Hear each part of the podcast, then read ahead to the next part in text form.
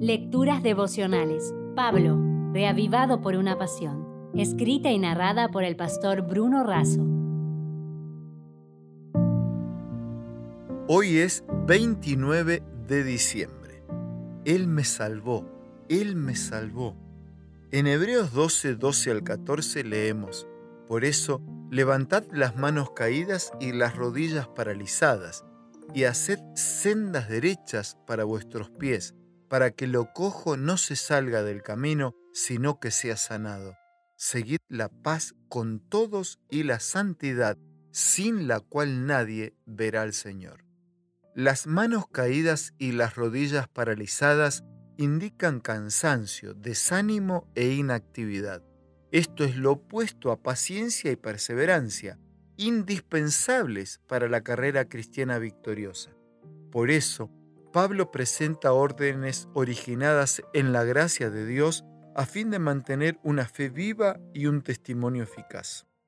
Elena de White escribió, La paciencia y el gozo de Pablo, su ánimo y su fe durante su largo e injusto encarcelamiento eran un sermón continuo. Su espíritu, tan diferente del espíritu del mundo, testificaba que moraba en él un poder superior al terrenal, y por su ejemplo, los cristianos fueron impelidos a defender con mayor energía la causa.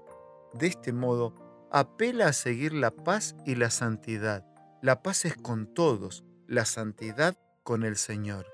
Así el Hijo de Dios es responsable de vivir en, por y para que la gracia de Dios llegue a todos.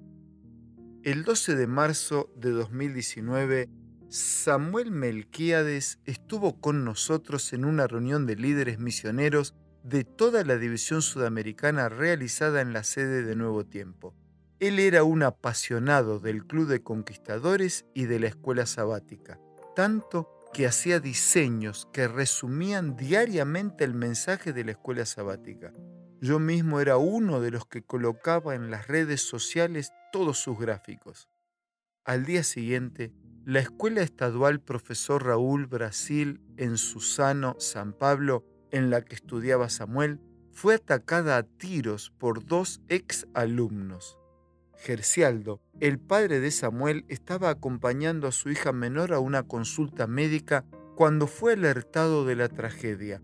De inmediato fueron al lugar y se encontraron con muchos padres angustiados. Uno a uno los chicos salieron de la escuela, pero Samuel nunca salió. Una madre con su hija llorando y su ropa manchada de sangre se acercó al padre de Samuel. Él me salvó, él me salvó, decía la joven.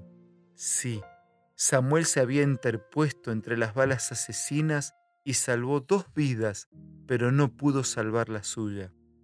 Unas diez mil personas acompañaron el sepelio de este misionero de 16 años que dio su vida para que otros pudieran vivir.